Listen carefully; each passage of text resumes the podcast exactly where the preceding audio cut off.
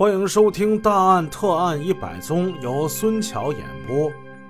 九号这天早上，孙继先来到四幺零病房看望孟一夫。这一天，孟一夫的老爹孟成山也过来看儿子，这就碰到一起了。一见到孙继先，孟成山笑着迎过去：“哎呀，已经开除的人还给管治病，院长真是好人呐！啊，好人。”孟一夫也拉着孙继先的手，他流着泪：“院长啊，我谢谢你啊。”孙继先安慰道：“一夫啊，你别哭，你的病呢一定能好。”当没有了别人的时候，孙继先趴在孟一夫耳边：“一夫啊，你这装病装的还是不算太像啊。有人，我就不说是谁了啊，反正是我们院里的。”对你住院很有意见，你是不是到二零二医院去检查一下呀？孟一夫眨了眨眼睛，只好点头。孟成山走了之后，谭光来了。在人们眼中，谭光既要上班工作，还得照顾家、照顾女儿，还要为丈夫的病而奔波劳碌，经常在身边陪护着，实在是太辛苦了。孙继先给了他一个眼神，把谭光叫到了院长办公室，紧跟着刁伟昌也进来了。孙继先果断地说：“咱们一切按计划进行，给他打完针之后，让他转院，上二零二医院。嗯，二零二医院现在改了名了，所以很多年轻一点的朋友有点不太知道，它的位置就在辽宁广播电视台边上。”现在叫北部战区医院的和平院区，二零二医院是一家部队医院，它的规模还算比较大。谭光当时就问了：“为为什么要转院呢？为什么转院？不能让他死到我们这儿啊？当然，如果死在半路上，那是最好。”孙继先是很在乎自己名声的，是啊，人死到中医院，这的确是不太好。刁伟昌对谭光说：“你到了二零二，你可不要提我们中医院啊！”谭光明白这转院的目的，既要杀人，又不能暴露自己，嘿，高招啊！他就说：“那那快点吧。”刁伟昌明白谭光指的是什么？什么叫快点啊？那就快点弄死他呗！他找到了汪医生。呃，汪医生啊。家属呢要求给孟一夫转院，嗯，患者早上啊，呃，早饭还没吃呢。你这么的，给他打点那个高渗糖吧。孟一夫在糖尿病中医院工作了七个月，这七个月之内，他名声狼藉。他被除名之后又回来住院，所以医院的人对他是颇有意见，议论纷纷，反应很强烈。加上。谭光跟孙继先这点暧昧关系，医院的人不是不知道，大家对孟一夫呢也是侧目而视。现在听说怎么的，这尊大佛要转院了，那你赶紧走啊！你赶紧走。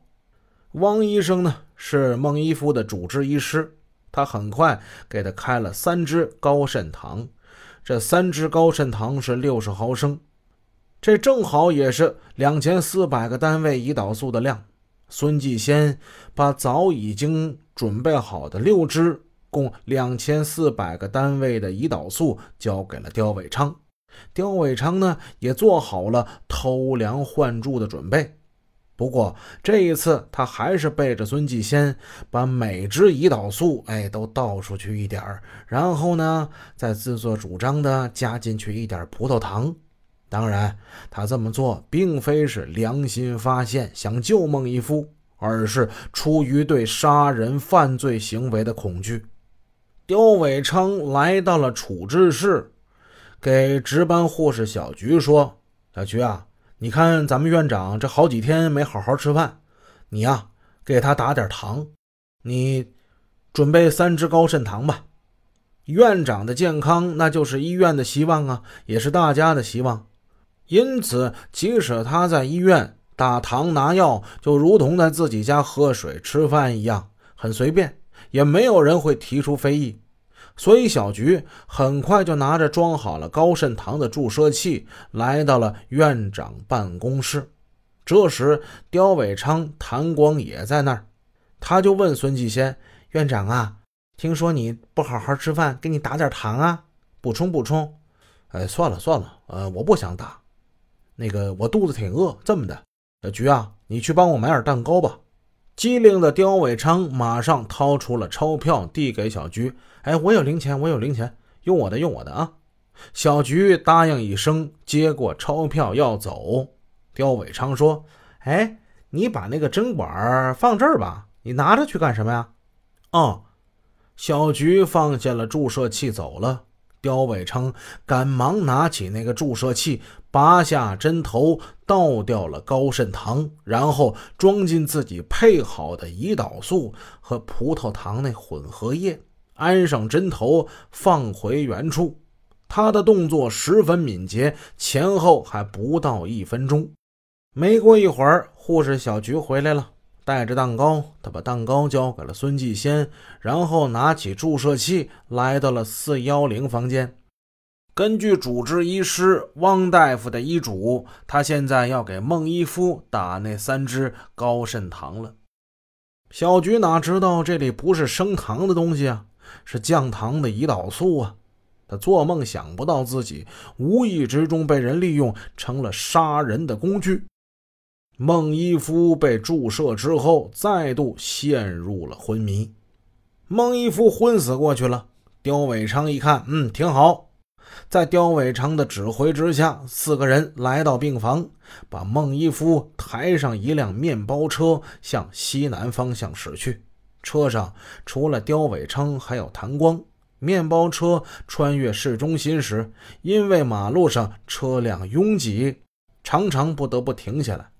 刁伟昌在谭光耳边说：“这样吧，更好，晚点到二零二，免得又把他救活了。